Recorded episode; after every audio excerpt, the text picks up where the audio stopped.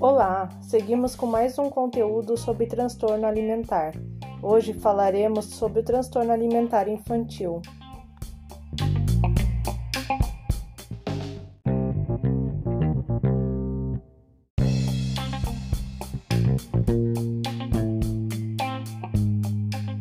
Você sabia? As experiências nutricionais no início da vida podem ter consequências duradouras. Para encorajar a adoção de hábitos sadios de alimentação, vamos entender melhor o percurso alimentar habitual e saber distinguir os problemas de alimentação comuns, frequentemente temporários, dos problemas crônicos. Identifica-se um distúrbio alimentar quando uma criança não consegue ou se recusa a comer ou beber uma quantidade ou variedade de alimentos suficientes para manter uma nutrição adequada.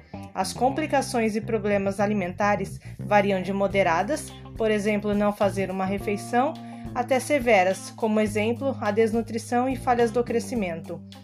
Problemas alimentares crônicos de longo prazo podem estar associados aos seguintes resultados: risco de saúde para as crianças, aumento do estresse percebido para crianças e famílias, problemas de saúde mental, maior risco de distúrbios alimentares como anorexia, aumento dos custos de cuidados de saúde para as crianças e as famílias.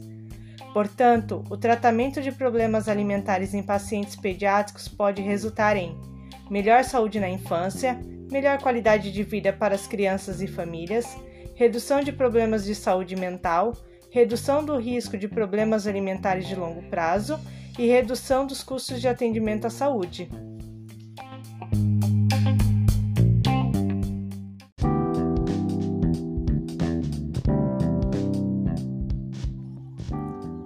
Continue nos acompanhando na nossa página do Instagram, arroba Seja Maravilhosa.